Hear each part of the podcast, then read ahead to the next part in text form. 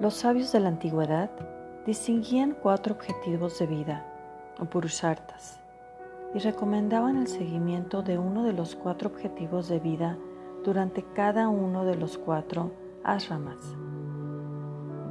Los cuatro objetivos de vida son Dharma, la ciencia de las obligaciones éticas, sociales y morales. Artha, la adquisición de bienes terrenales. Kama, disfrute de los placeres de la vida. Y moksha, libertad o bienaventuranza. Sin Dharma o respeto por las obligaciones morales y sociales, los logros espirituales resultan imposibles.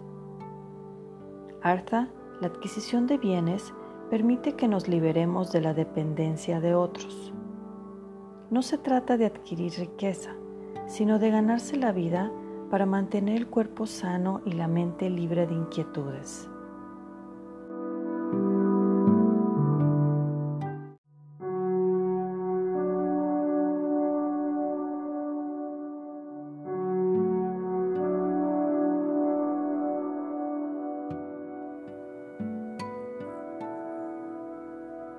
Un cuerpo mal alimentado sería terreno abonado para la enfermedad y la preocupación, no resultando un vehículo adecuado para el desarrollo espiritual. Artha se lleva a cabo durante el segundo periodo de la vida, siendo aconsejable durante esta fase no solo adquirir dinero, sino también hallar una pareja para llevar una vida de familia. Esta fase aporta la experiencia del amor y la felicidad humana, preparando el espíritu por medio del sentimiento de universalidad que se desarrolla de la amistad y la compasión para acceder al amor divino. Así pues, no deberíamos de huir de nuestras responsabilidades educativas para con nuestros hijos y los que se hallan próximos a nosotros. No existe objeción alguna al matrimonio ni al deseo de tener hijos.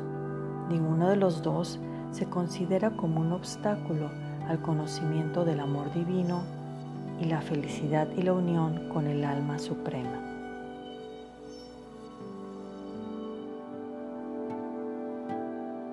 Kama, el tercero de los Purusharthas, que corresponde tradicionalmente al tercer periodo de la vida, es el disfrute de los placeres de esta, lo cual presupone un cuerpo sano y una mente armoniosa y equilibrada. Puesto que el cuerpo es la residencia del hombre, deberíamos de tratarlo como el templo del alma. En esta etapa de la vida, uno aprende a liberarse de los placeres del mundo y encaminarse a la realización del sí mismo.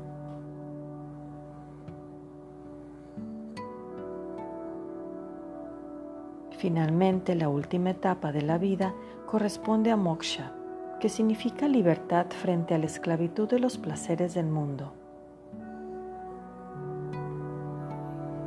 Esta liberación solo puede acontecer, según Patanjali, en ausencia de enfermedad, duda, negligencia, pereza, ilusión, falta de deseo o atención, sufrimiento, desesperación, agitación corporal, alteraciones respiratorias y otras aflicciones.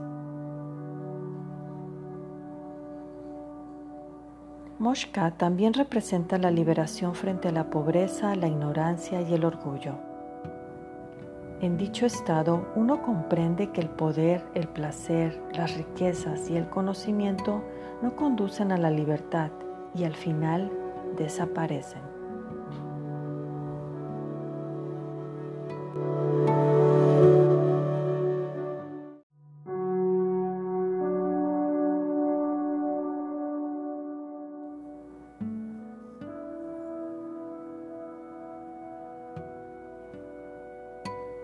Una vez alcanzado moksha, la emancipación ha tenido lugar y resplandece la belleza divina. De la realización del sí mismo se pasa a la realización de Dios. Así concluye el viaje del hombre, que ha pasado de la búsqueda del mundo a la búsqueda de Dios o el alma universal.